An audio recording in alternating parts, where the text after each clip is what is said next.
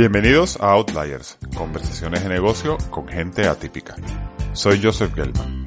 En el episodio de hoy hablaremos con Mary Wagnin, cofundadora y directora general de D-Beauty, creadores de la marca y el concepto de uñas.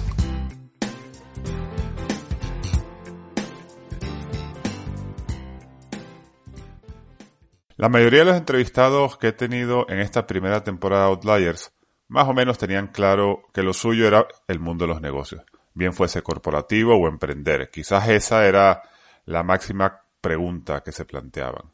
El caso de Mary es un poco distinto, porque ella viene de una familia tradicional y lo que se esperaba de ella es que fuese científica. Entonces, llegar a plantearse ser empresaria, estar en el mundo corporativo, fue una lucha constante que la fue llevando a ella poco a poco a ir tomando sus decisiones y a ir dando los pasos necesarios. Esta es su historia. Conozcamos a Mary. Mary, bienvenida a Outliers. Hola, Joseph. Cuéntame de dónde eres tú, cómo era tu familia y cómo fue tu crecimiento. Pues Joseph, yo eh, he nacido en Melilla, eh, Melilla es una ciudad que, bueno, como, conocéis, es, eh, está en el norte de África y pertenece a España, pero bueno, es, está dentro de, prácticamente geográficamente de Marruecos. Y yo nazco en el seno de una familia judía, observante, judía conservadora, con unos valores muy, muy fuertes y una familia, pues, eh, lo que yo recuerdo de mi padre, de mi madre, de, de, de todas mis tías, abuelos con los que me criaba, es que siempre estaban trabajando era una familia y somos altamente trabajadora. Y en Melilla se, vivía de una forma eh, muy atípica porque es una ciudad, como digo, eh, muy pequeña, pues no había tanto acceso a la información, siempre te encontrabas a las mismas personas allá donde iba. Entonces era como vivir en familia eh, o con unos conocidos todo el rato con, los pros y los contras que eso tenía, ¿no? Y yo creo que el vivir en, un lugar así, pues particularmente a mí me hizo potenciar mi imaginación y agarrarme mucho a mis sueños, ¿no? Porque yo veía que tenía que soñar mucho eh, para poder saltar, para poder de alguna manera pasar de vivir en, un, en un, sitio tan, tan, tan bonito, pero tan pequeño y peculiar, a, algo que me imaginaba en mi cabeza mucho más grande. Y toda mi familia, pues como digo, era muy trabajadora, todos eran científicos, profesores o bien de universidad, bueno, que, estaban fuera, fuera de Melilla eh, trabajando, o bien profesores de, instituto, y matemáticos, químicos, eh, médicos, físicos. Y yo me crié en un ambiente donde eso era lo que había que, había que ser, porque eso era eh, la vida, dedicarse a la ciencia era eh, la, primera opción, la segunda y la tercera. Y no se contemplaban eh, otras opciones, como digo. Cuando me tocó elegir carrera, aunque yo en el fondo sentía que, bueno, que yo no tenía un carácter tan científico, que no era lo, quería, lo que quería hacer, pero no tuve la capacidad en ese momento, quizás como digo, por la falta de información, la falta de acceso a información, eh, de saber identificar qué quería. Y me vine a Madrid a estudiar y vine a estudiar químicas. La razón por la cual tú no lo veías era más porque no sabías que había otra cosa y ese deseo que tú tenías de, hacer algo diferente, como lo comentas, no lo sabías expresar, o era un tema de respeto hacia tus padres, hacia tu tradición familiar, que daba por sentado que tenías que seguir con la carrera científica. Bueno, yo creo que una cosa lleva a la otra. Cuando tienes tanto respeto y tanta a esa tradición, y, es lo que ves como bueno a tu alrededor, yo creo que tu mente no es capaz de pensar en otras cosas. Entonces yo creo que me autolimité, ¿no? Y no, y, simplemente pues por inercia, como digo, pues opté por una de las opciones que eran válidas dentro de lo que era mi educación y mis valores, que fue ir a estudiar químicas. Pero cuando llegas, cuando llegué a Madrid, eh, yo estudiaba en la Complutense y, eh, y, me daba cuenta de que la vida eran muchas más cosas y había muchas más opciones. Y empecé a ver que la libertad de elección es un derecho ¿no? que tenemos todos. ¿no?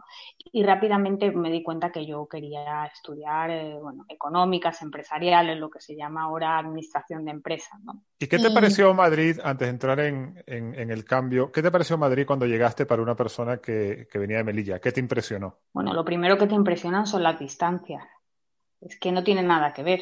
Es que eh, es, es, un mundo, y es un mundo, no digo que es una ciudad completamente diferente en el que te mueves, pero sobre todo lo que me permitía era ver que lo que yo soñaba, lo que yo proyectaba, ¿no? Cuando, cuando vivía en Melilla, eso se podía cumplir. Y Madrid era una ciudad que me iba a permitir no solamente soñar, sino poder alcanzar lo que tenía en mi mente. Entonces yo estaba fascinada, fascinada desde que me levantaba hasta que me dormía. Además, yo estudié la carrera y los primeros años, antes de irme al extranjero a completar mis estudios, vivía en un colegio mayor. Rodeada todo el día de compañeros de diferentes ciudades de España, provincias, era tan enriquecedor que bueno, fueron unos años inolvidables, maravillosos y que me aportaron en mi construcción como persona, no solo a nivel profesional, cuando me refiero, o, de estudiante, lo que a la carrera se refiere, sino que yo creo que la vivencia en el colegio mayor fue igual o más importante que estudiar la carrera. Ok, entonces estás estudiando química y te das cuenta que a ti lo que te gusta es eh, empresariales, ADE o licenciatura en administración, que le han ido cambiando el nombre. ¿Y qué haces?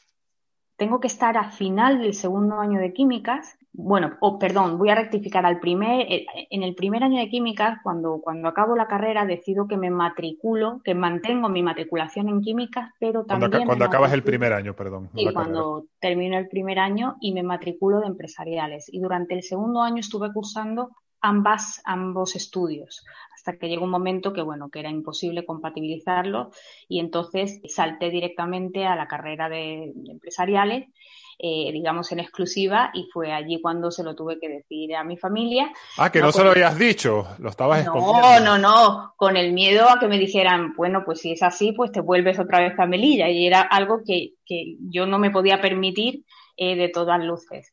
Pero bueno, la reacción de mi familia fue mucho mejor de la que me esperaba. Yo creo que eran más mis miedos a, esa reacción y, para mí fue todo un triunfo, ¿no? Fue, fue mi primer hito personal, ¿no? El luchar por lo que yo quería hacer y, conseguirlo, ¿no? Entonces te gradúas de la universidad y ¿qué haces? Me gradué de la universidad, yo estudio en Madrid y en París con una beca, gracias a una beca Erasmus y una vez que me graduó pues eh, bueno, tenía que encontrar trabajo porque si quería seguir viviendo en Madrid tenía que ser eh, autosuficiente, ¿no? Económicamente hablando. Y mm, entro en un proceso de selección en la consultora auditora PricewaterhouseCoopers y entro a trabajar allí. Y allí estoy pues unos cuatro años eh, trabajando en la parte de auditoría y, bueno, y es otra experiencia para mí también que sumó mm, exponencialmente porque tú sentías que estabas aprendiendo. es muy difícil, es muy difícil darte cuenta muchas veces de las cosas que estás haciendo en el momento. Muchas veces necesitas que pase el tiempo, el tiempo es como digo yo, la trituradora que te hace ver lo que estás aprendiendo, ¿no? Pero estas son de las, de las experiencias tan intensas otra vez que tú misma te estás dando cuenta de que estás aprendiendo en el momento. Y era muy bello a pesar de la dureza del trabajo, porque quien ha trabajado en auditoría, una de esas eh, Big Five, sabe que se trabajan 10, 12 y 14 horas diarias. Pero vamos, yo no lo cambiaría por nada del mundo, porque lo que aprendes en una de estas empresas eh, en cuatro años y quizás tardas en otra 12 o 15 años en aprenderlo. ¿Y después qué haces? Bueno, después, o in between, o sea, en, en, medio de este proceso, eh, bueno, me, me, caso, me casé y me fui a vivir a Málaga. Y la verdad es que eso fue, fue duro porque me costó adaptarme, me costó adaptarme al cambio de ciudad. Málaga es una ciudad que adoro y que me ha dado todo, ¿no? Porque allí he pasado 18 años de mi vida, pero, pero el aterrizaje en la ciudad fue difícil porque, bueno, en ese momento eh, era claro que las posibilidades profesionales que yo sabía que iba a encontrar en Madrid o que tenía por delante en Madrid no eran las que, las que tenía en Málaga. Pero bueno, tuve la gran suerte después de convertir mis primeros seis meses en Málaga en un trabajo, buscando trabajo, pues eh, tuve la suerte de entrar en una empresa americana de, de defensa que se llama Raytheon y allí estuve siete años, siete años trabajando eh, codo a codo con ingenieros, mm, conociendo en profundidad lo que son los procesos productivos, todo lo que es lean manufacturing, procesos de mejora continua y vuelvo otra vez a vivir una experiencia eh, de un gran valor profesional. En ese punto, tú habías llevado una carrera corporativa de 10, 11 años, auditora, después en la parte de manufactura en una empresa americana. Me imagino que estando una empresa americana de estas características en Málaga, eh, económicamente era bastante cómodo y, parecía que estabas como encaminada, ¿no? En una, en una carrera profesional corporativa. Pero adelantándome, porque yo que te conozco, tú no, no has seguido por ese camino. Entonces, ¿qué pasó? No, yo no seguí por ese camino. Yo durante, bueno, pues de los siete años largos que pasé en, en, en Raytheon, eh, los últimos dos años me convertí en madre. Yo he tenido claro que mm, mi proyecto vital eh, se tenía que compatibilizar con el profesional, ¿no? Y bueno, dentro del profesional y el vital, vamos, se unen en, toda a lo largo de toda mi vida, pero no iba a renunciar a ser madre. Eh, pero sí me di cuenta al ser madre que cuando trabajas en una multinacional, el tiempo puede llegar, la, disponibilidad eh, o el manejo del tiempo puede llegar a ser una limitación. Y, para mí el tiempo es una obsesión en la vida, entonces, y disponer del tiempo y poder gerenciar mi, propio tiempo eh, es algo fundamental vital para mí. y en ese momento, bueno, empiezo a pensar, aunque yo creo que es algo que siempre había tenido en mi ser, pero sí empiezo a pensar en que, bueno, que tengo que hacer algo por, eh, por mis propios medios y que tengo que independizarme. Eh, lo que pasa es que es muy difícil cuando estás, como bien dices tú, encarrilada profesionalmente, tienes cierta comodidad económica y tienes todo organizado, cuando te sientes, a pesar del esfuerzo diario, en tu zona de confort, salir de esa zona de confort y saltar de alguna manera al vacío, eh, tienes que tener un, tienes que hacerte con un impulso muy grande. Y, y bueno, y es allí cuando conozco a mi socia, que es la que realmente yo creo que una a la otra y la otra para una, somos con la energía de las dos, con el impulso de las dos, las que conseguimos hacer este salto eh, de nuestras empresas en las que trabajábamos cada una al mundo empresarial. Entonces, tú, tú, tú, conoces a tu socia y estabais las dos más o menos en el mismo momento vital, ¿no? Y empezáis a hablar de vamos a hacer un negocio. Pero claro, vamos a hacer un negocio, pero un negocio de qué? ¿Cómo fue ese proceso de pensar de qué es el negocio? Cuéntame cuánto duró, qué cosas pensasteis. Pues eh, fíjate que, como bien dices, eh, bueno, las dos estábamos ocupadísimas porque las dos éramos madres, las dos trabajábamos en empresas y queríamos hacer algo, pero no teníamos ni idea de lo que queríamos hacer, pero ni idea, ni teníamos, digamos, eh, nos decantábamos por un sector particular que podía ser bueno, pues yo soy auditor de cuentas economista y ella es especialista en recursos humanos, pues a lo mejor lo más fácil hubiera sido montar algo relacionado con una consultora o algo de esto. Pero esto es que ni nos lo planteábamos, ni nos lo planteábamos porque las dos tenemos un carácter o una habilidad o carácter creativo muy, muy potente. Entonces, durante seis meses lo que quedamos es en que nuestra hora de comida la dedicábamos a, esto y entonces lo que hacíamos es cada una trabajaba en un lugar diferente de Málaga, quedábamos en un punto intermedio y mientras que comíamos, a lo mejor teníamos 40 minutos, pues hacíamos una lluvia de ideas. Y así estuvimos cuatro o cinco meses, uno a otro, otro. Porque ¿Y qué, ideas, qué ideas te salieron? Cuéntame bueno, pues, ideas eh, rápido que, que Empresas relacionadas con el sector turístico, con el aprendizaje de una lengua extranjera. Eh, es que pasábamos por, lo más inimaginable, pues organización de eventos, tocamos muchos sectores. Y dentro de ese viaje, dentro de esos sectores, fíjate que no llegó el primero, no fue ni la primera, ni la segunda, ni te diría la décima idea. Y fue otra vez, es que yo creo que no me atrevía, ¿no? Nos atrevíamos a, o por lo menos yo no me atrevía a verbalizarlo, ¿no? Porque en mi experiencia profesional, como siempre he trabajado para empresas americanas iba a Estados Unidos con asiduidad, sí que me fijaba en formatos de negocio que estuvieran en Estados Unidos y no, no hubieran llegado a España, ¿no?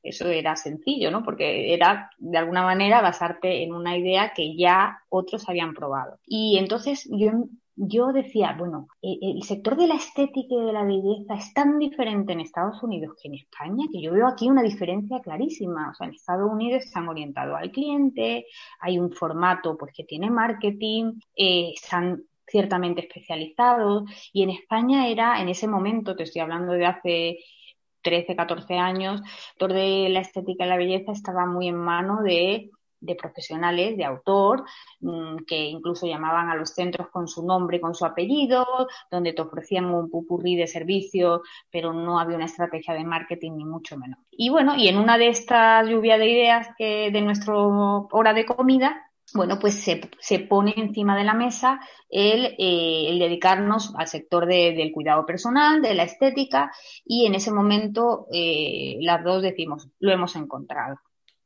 esto es lo que vamos a hacer. Y a partir de allí no lo dudamos ni un solo minuto. Ya fue trabajar, trabajar, trabajar en lo que hoy es de uñas, en lo que es el formato de negocio, que yo te diría que aunque el formato ha evolucionado, y por supuesto que ha evolucionado en herramientas digitales, en, marketing directo, bueno, en muchas cosas, la esencia del negocio es la misma. Y eso sí que es algo que yo me he dado cuenta ahora eh, cuando echo la vista atrás, digo, pero es que lo que nosotros creamos en ese momento tenía que tener éxito, porque en esencia tiene todos los valores que ahora, bueno, pues digamos de cara al mercado, se ponen de otra forma o se ponen en valor de otra manera, con más marketing quizás, pero la esencia es la misma, yo sé. Ok, para resumir y concretar para que la gente que no conoce tu negocio, Básicamente estamos hablando de un punto donde hay un servicio orientado al cliente, profesional, escalable, etcétera, etcétera, donde básicamente hacen estética y muy enfocado en, manicure y pedicura, ¿no? Sí, de uñas es una marca que, que nace con, bueno, como eso, con un concepto de estética especializada, eh, enfocada en belleza de manos y pies como su core business, pero es verdad que luego pues tenemos una oferta ¿no? en cuanto a servicios de cuidado personal y de belleza bastante más amplia. ¿no? Y lo que en su día empieza como un local, uno y dos locales en Málaga. Bueno, pero pues no, te me adelante, no te me adelante. Ahora, ahora, ahora vamos allá, perdona que te interrumpa. Entonces, e, es este negocio y tú tienes la idea. Entonces, ¿qué haces? Bueno, el primer paso es eh, que somos conscientes de que no, conocemos el sector. ¿no? Mm, tenemos que eh, sumergirnos en el sector para poder, eh, bueno, crear algo potente. Y, bueno, y ni, ni, cortan ni perezosas, otra vez volvemos a hacer ese esfuerzo que es una vez que salimos del trabajo, pues hacemos cursos de formación de los servicios que queremos ofrecer. Em, te hablo de meternos en un sector completamente ajeno, ajeno a nosotros, ¿no? Donde es verdad que compartíamos esas formaciones con personas mucho más jóvenes que nosotros que se estaban forjando un futuro porque eso iba a ser su profesión. Y, a partir de allí, pues bueno, fue crear todo el formato de negocio en cuanto a, en cuanto a servicios, en cuanto a imagen, en cuanto a marketing, para abrir la primera tienda. Y la, la visión de ustedes en ese momento era oye, voy a abrir una tiendecita donde voy a dar servicio de estética y me voy a ocupar yo? ¿O desde el principio ya teníais la visión de que esto era un negocio de crecimiento escalable que tenía que tener muchos puntos? Eh, queríamos tener una marca, no queríamos tener un centro, queríamos hacer una marca y construimos la marca de uña. Y construimos la marca de uña sin inversores. Este es un proyecto que nace con los ahorros de dos trabajadoras. Yo recuerdo que el día que abrí el primer centro, eh, todo el dinero que había ahorrado durante estos 13 años de trabajo por cuenta ajena salió de mi cuenta corriente. Y en ese momento ya tenía un hijo y estaba embarazada de, mi hija, ¿no? Y me la jugué toda una. Entonces no podía pensar en pequeño, tenía que pensar a lo grande. Ok, entonces tú abres el primer centro con tu socia, las dos ponéis todos vuestros ahorros ¿Y qué pasa? ¿Qué pasa el primer día? ¿Viene gente? ¿No viene gente? ¿Hay una cola en la esquina? ¿Estáis las dos mirando el techo? ¿Qué pasó? La verdad es que el primer día eh, fue inolvidable, porque casi había una cola en la esquina, como dices. Yo creo que sí habíamos hecho una tarea ¿no? de, de comunicación y sí conseguimos pues que, hubiera una afluencia bastante masiva, que vinieran, bueno, tanto conocidos como amigas, como clientes que estaban eh, esperando a que, a que el negocio se abriera. Pero bueno, el segundo día ya no fue como el primero. Eh, el segundo día era como si lo que había sido la fiesta del día anterior hubiera desaparecido. Y allí nos dimos cuenta ¿no? de lo que es un levantar un negocio nuevo a pie de calle, donde también es verdad que nosotros en este sector hemos sido bastante generadoras de demanda ¿no? Porque en el, en momento que lo creamos no había, no había mucha oferta y entonces, bueno, pues tuvimos que, que testear la demanda con la, apertura de un primer centro. Y, y ahí sí fue donde esa curva, ¿no? Ese ramp up que tuvimos que hacer al negocio, pues sí nos costó muchos días sin dormir, muchísima tensión, muchísimos nervios, pero bueno, al final, como alrededor de los siete, ocho primeros meses, conseguimos superarlo y, salir a flote y de hecho en, ese espacio temporal de ocho meses ya habíamos abierto un segundo centro, ¿no? Porque como te comentaba, nuestra idea era dar la impresión de cadena, ¿no? Y sabíamos que al menos necesitábamos dos centros para poder, para poder dar esa, esa impresión, ¿no? Ok. Entonces, en ocho meses montas dos centros y llegas a un punto de equilibrio donde ya te sientes cómoda con la operación y me imagino que la operación empieza por lo menos a no ser deficitaria. ¿Y en ese momento qué haces? ¿Buscas capital para crecer? Eh, Joseph, mira, si ahora miro atrás y, ahora se lee como algo normal empresas que, bueno, casi al nacer o desde su nacimiento son capaces de hacer rondas de capital de un millón, diez millones, quince millones. Pero eso que ahora vemos como algo, bueno, no voy a decir natural, pero no nos sorprende, hace 14 años mm, no era nada habitual, que no, era nada habitual que, el dinero, por decirlo de alguna forma, eh, fuera mm, del sector financiero al sector real. Ese trasvase de dinero no, no existía, ni existían vehículos, fondos de inversión que hicieran esto. Entonces, eh, nosotros seguimos el camino que hoy realmente igual lo veo de otra manera, pues seguimos un poco el camino de pico y pala, pero dentro de ese pico y pala eh, vimos que la franquicia o crecer en franquicia era una manera de poder crecer con el dinero ajeno, por supuesto, dando eh, o, incluso eh, superando las expectativas de nuestros clientes, pero eh, bueno, pues le montábamos tiendas y le cedíamos la marca bajo el sistema de franquicia a quien estuviera interesado y, cumpliera el perfil que nosotros considerábamos acertado y íbamos trabajando con el dinero de los clientes.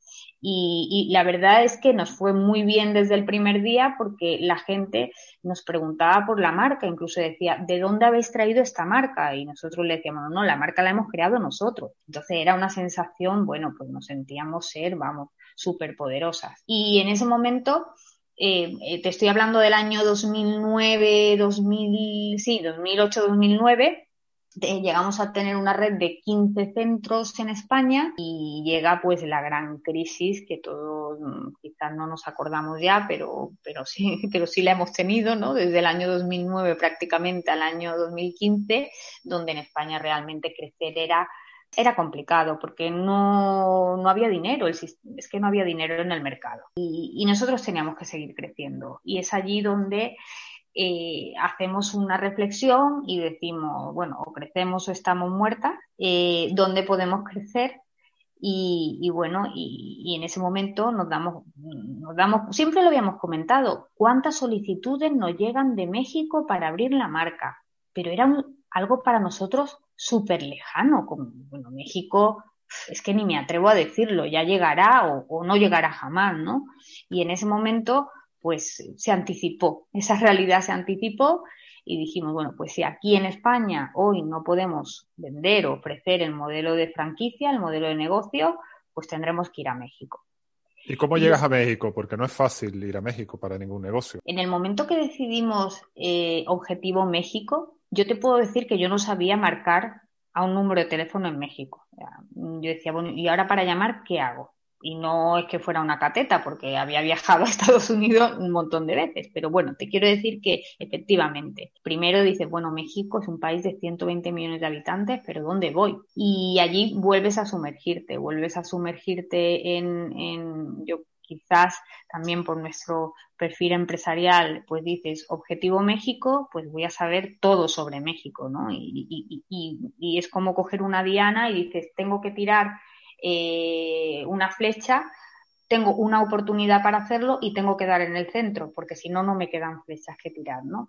Y allí, bueno, pues formamos y nos ponemos como meta asistir a la Feria de Franquicias en México, la principal feria de franquicias de Latinoamérica, eh, como objetivo para bueno, pues mostrarnos nuestro modelo de negocio. Y, bueno, y, en ese momento éramos tan inexpertas y tan inocentes que, que, para ir a la feria en México, pues nos llevamos el stand en el avión. O sea, la gente decía, pero vais a hacer surf, porque llevamos un stand que era como de un 80 de largo y, lo facturamos en el avión. Y, y, mi socia y yo cogimos el stand y llegamos a la feria y bueno, y lo montamos nosotros. Es, que era algo de no hacer con nuestras manos, sino tú me preguntas por capital ajeno y yo mira la historia que te estoy contando, ¿no? Que, que, que, que, ella y yo montamos el stand en la Feria de México. Pero bueno, la verdad es que tuvimos, no es suerte, no es la palabra suerte, eh, es otra cosa. Eh, y, vendimos la licencia la vendimos el primer día de llegar, eh, al llegar a México. Y eso para nosotros pues fue, bueno, yo te puedo decir que el cheque el cheque con el que cobramos esa, esa primera venta eh, lo tengo guardado. Lo tengo guardado en mi, en mi dormitorio. Y cuando tengo algún momento de, de bajón o algún momento duro, eh, empresarialmente hablando, abro el cajón y digo, los sueños existen y las cosas se cumplen, porque recibir un cheque de una persona eh, fue un momento mágico en un hotel nosotros le explicamos eh, esto, el modelo de negocio a un interesado y cuando terminamos apenas después de dos horas de hacer una exposición, eh, bueno, pues estos inversores sacaron una chequera y dijeron, esto es para nosotros. Y nos firmaron el cheque. ¿Y, qué, crees tú que fue lo que los cautivó a ellos? La pasión. Ellos sabían que no teníamos ninguna experiencia internacional porque era algo que no podíamos ocultar. Pero yo creo que lo que les cautivó es saber que éramos personas que íbamos a luchar por lo que le estábamos diciendo que íbamos a luchar y que los íbamos a acompañar. Y que igual que para nosotros había sido un sueño desarrollar la marca en España, eh, íbamos a hacer que ese sueño que ellos tenían y que era conjunto se hiciera realidad. Y era que la marca se conociera en México y, por supuesto, después en Latinoamérica. Bueno, pero habría algo aparte de la autenticidad vuestra, algo de solidez tenía que haber en el negocio para que ellos soltaran el cheque, ¿no? Ellos me imagino que vieron el potencial y el talento de, las socias, pero habrá algo en el negocio que los habrá cautivado también. Bueno, claro, eso lo, lo, he pasado por alto y lo doy por hecho porque evidentemente una persona con un mínimo de conocimiento empresarial eh, tiene que saber distinguir y, a priori distingue lo que es un negocio basado en, como bien dices, en, valores y en, pilares de peso o no. Sobre todo la, novedad, la innovación. Fíjate que nuestro negocio, nuestra marca de uñas, eh, ofrece servicios eh, tradicionalmente conocidos y que las mujeres han venido utilizando y, cada vez más hombres desde hace años, pero no era en sí el servicio, era cómo entregabas el servicio, ¿no?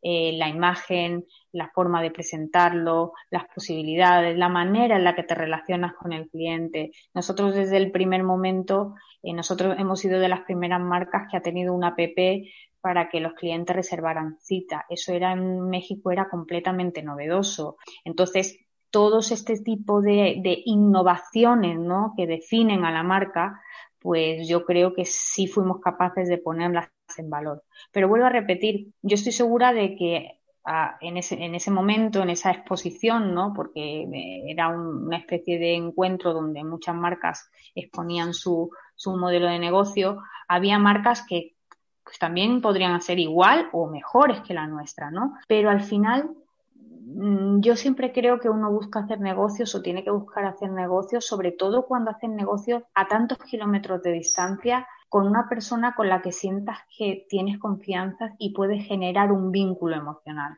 Y yo creo que eso fue lo que motivó, el saber que se puede generar un vínculo emocional más allá de una simple pues contraprestación económica. Y entonces esto fue un punto de inflexión para tu negocio, porque después empezaste a dar master franchise y a tener locales en muchas partes de Latinoamérica, ¿no? ¿Dónde, dónde estáis ahora? ¿En qué países? Bueno, fue un punto de inflexión para mi vida, porque en los siguientes ocho o nueve años Eh, he estado viajando, hemos estado viajando por toda Latinoamérica, en los países que hemos ido abriendo Master Franchise, como dices, pues en, Panamá, en Argentina, en Chile, en Brasil, en Colombia, y el abrir en México y después en todos los países que, que he comentado, pues fue para nosotros un cambio total de vida, ¿no? Y una experiencia eh, profesional y, imaginar cualquier negocio o cualquier iniciativa que nosotros imaginemos ahora en De Uñas y en la empresa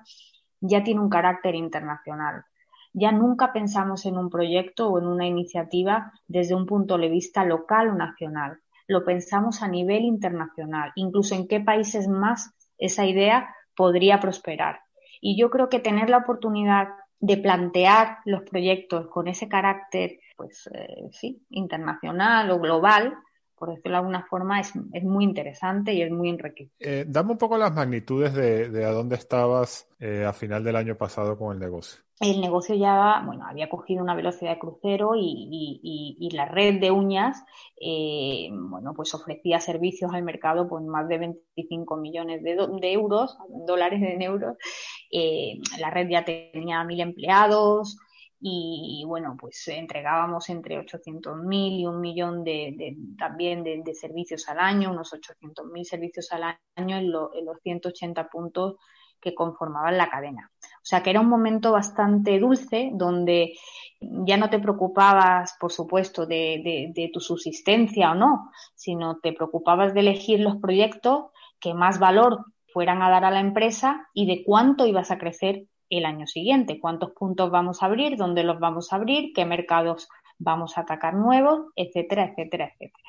¿no? Es un, es un, era un momento, para nosotros el mejor momento de la empresa. Nos, nos había costado, o nos ha costado, eh, sangre, sudor y lágrimas llegar hasta aquí, pero habíamos llegado, lo habíamos alcanzado. Y con, por, por supuesto, con posibilidades y con ganas y con el empeño de seguir creciendo. Y entonces llegó el COVID. Sí, eh, el COVID es para nosotros, mm, bueno, el primer día, cuando esto ocurre, yo pienso que estoy soñando, pero me levanto, ¿no? A lo porque no es que se cerraran las tiendas en España, es que se cerraron las tiendas en todos los países donde teníamos tiendas. Es decir, que, que llega un momento, o el día uno o el día cero, donde te das cuenta de que tienes cero ingresos, ¿no? Cosa que no nos había ocurrido eh, ni el primer día que abrimos la primera tienda. Pero más allá de facturar cero euros, que es, mm, vamos, que no es que no es trivial, eh, es la sensación de lo he perdido todo de la noche a la mañana. He perdido el proyecto al que he dedicado 14 años, he perdido mi sueño, he perdido una parte importantísima de mi vida. Y... perdón, tú pensabas en ese primer momento que fue de mucha incertidumbre, porque ahora nos acostumbramos y decimos, bueno, va el COVID, más, más encierro, menos encierro, más vacuna, menos vacuna, pero se nos olvida que en aquel momento nos parecía que esto era inaudito. Y tú pensabas que el negocio se te iba a pique, pensabas que ibas a tener que cerrar, que lo ibas a perder todo. Yo en las primeras, en, en, en el viaje mental que tuve que hacer para poder ponerme eh, al frente de lo que fue la situación que había que, vamos, que enfrentarse o que abordar durante los siguientes meses, sí que tuve un primer momento de pánico total y de sentir que sí, que bueno, pues hasta aquí hemos llegado. Eh, pero luego rápidamente decidí que, ese no era un camino, no era una opción. No era una opción porque, vuelvo a decir, para mí esto es un proyecto de vida y no me voy a dejar ganar tan fácilmente, ¿no? Entonces, eh, bueno, pues dediqué un minuto a los llantos, por decirlo de alguna manera, y rápidamente cambié el chip y eh, pasé a un, a un, modo de aceptación, porque tienes que aceptar, eh, tienes que aceptar lo que está pasando para no entrar en una dinámica de frustración y de transmisión de la frustración. Yo acepté lo que estaba pasando.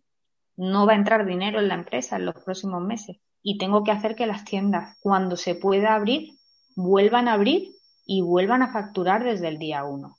Entonces, nosotros sí que es verdad que trabajamos mucho el momento cero porque intensificamos muchísimo la comunicación con los clientes, con los franquiciados, con los trabajadores, pero también nos dimos cuenta de que no nos podíamos quedar trabajando en el momento cero, que había que trabajar en el momento uno, porque abrir en algún momento se iba a volver a abrir. Y bueno, yo creo que fue esa combinación, trabajar en el momento uno nos daba el oxígeno, nos dejaba volver a soñar, porque si solo trabajabas en el momento cero, entrabas en una dinámica en la que no, yo creo que no era positiva, ¿no? Ni para nosotros personalmente, ni para, ni, ni para el negocio. Y eso fue lo que hicimos, que se dice muy fácil, pero no es nada fácil. Y bueno, y ahora estamos en un momento mm, de casi normalidad, porque todavía en algunos países pues hay, hay cierres, ¿no? En periodos cortos, pero, pero, pero bueno, ya vemos vemos el, el, camino del crecimiento otra vez, incluso de la, de, la posibilidad de entrar en, en, Medio Oriente y en otros mercados en los que no estábamos y, y, y, y, se nos han abierto otras oportunidades, ¿no? Hemos, hemos trabajado y hemos imaginado otras oportunidades y las estamos poniendo en marcha. Antes de entrar en, en, hacia dónde vas, ¿tuviste que poner más capital para que la empresa subsistiese en este periodo de COVID? Mm, tuvimos que, endeudarnos, ¿no? Con los famosos créditos ICO. Eh, sí, por supuesto que sí. Mm, también tengo que reconocer que, realmente gracias a, a, que la empresa pues estaba, estaba y está eh, muy saneada, que la empresa está muy saneada no solamente porque, a lo, porque se haya llevado una buena gestión, sino por ser capaz de renunciar a beneficios en pro de la inversión de la empresa, o sea que las cosas no llegan por casualidad. Eh, pero sí, sí, sí recurrimos a los créditos chicos, que además era, por decirlo de alguna manera, son créditos muy blandos y, y era una tontería pues renunciar a ellos, ¿no? Entonces cuéntame que habías empezado, ¿hacia dónde va tu empresa? Bueno, mi empresa eh, ahora mismo va a, hacia un modelo de negocio eh, mucho más, eh, digamos, enfocado a, a, los cambios que está eh, sufriendo el consumidor y que se han precipitado eh, por el COVID, ¿no? Entonces, mm, nosotros vamos hacia un modelo híbrido, un modelo de tienda física que, que, que, estamos convencidos de que, de que van a prevalecer, eso de que ahora el, el comercio físico va a desaparecer pues no desaparecerá en algunos lugares o en algunos formatos, pero en otros no, porque son necesarios. Pero de otra manera, ¿no?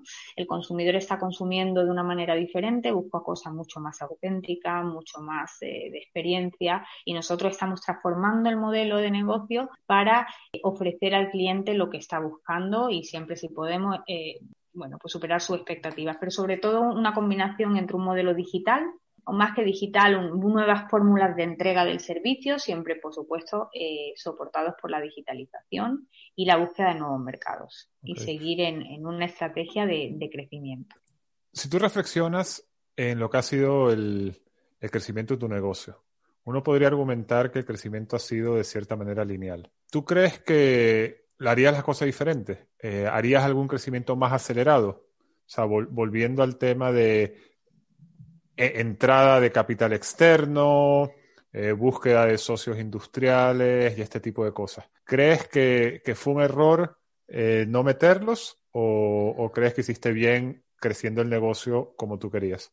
A ver, un error no meterlos no, porque yo creo que para un negocio solvente y sólido como es de uñas, siempre hay oportunidades para abrir la puerta a nuevos inversores. De hecho, los inversores están mirando hacia, eh, no están ya tan motivados por, por, eh, por, lo que llamamos un capital semilla, ¿no? De empresas que no han demostrado o ni siquiera nunca han tenido ventas y sí están eh, muy interesados en eh, potenciar el crecimiento de empresas que han demostrado ofrecer algo interesante al mercado. Quizás sí haberlo hecho antes, puede ser que sí, todo el mundo es general después de la guerra, ¿no?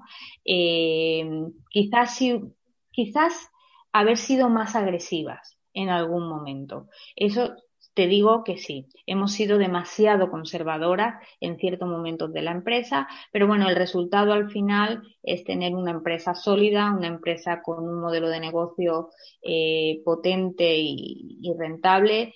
Y, y, yo creo que siempre se pueden abrir las puertas y de hecho lo tenemos encima de la mesa a eh, nuevos inversores o compañeros de viaje que nos ayuden a eh, hacer de ese crecimiento, del crecimiento que viene ahora más exponencial, también ayudados por la digitalización del negocio.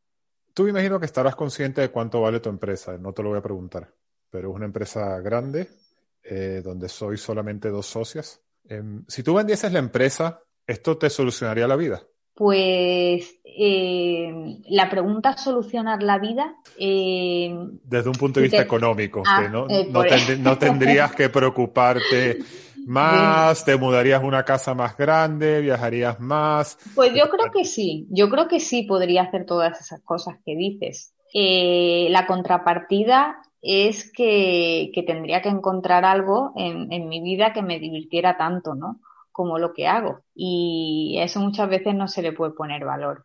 Para terminar, Mary, uno viéndolo objetivamente dice que tú eres una persona exitosa. Y yo sé que el éxito es relativo, pero yo te digo, tú has tenido éxito eh, en lo que has hecho eh, sin lugar a dudas. ¿Ese éxito tú crees que te ha venido por tu talento innato y curiosidad, como comentabas antes? por todo el trabajo que tú y tu socia habéis puesto en el negocio? ¿O crees que ha habido mucha suerte en todo este proceso? Buena pregunta. Pues yo creo que, el éxito, éxito eh, es una palabra que se conjuga con talento o con trabajo. Sola se, conjuga pocas veces. Eh, pero creo que lo mejor es trabajar con talento para que la suerte te acompañe. Esto fue Outliers. El capítulo de hoy fue grabado el 14 de enero de 2021 mediante llamada de Zoom. Lo mezclamos utilizando el software Audacity. La música de fondo es de Christian Leonard. Soy Joseph Gelman. Si quieres contactarme puedes hacerlo a través de mi perfil de LinkedIn. Gracias por escuchar.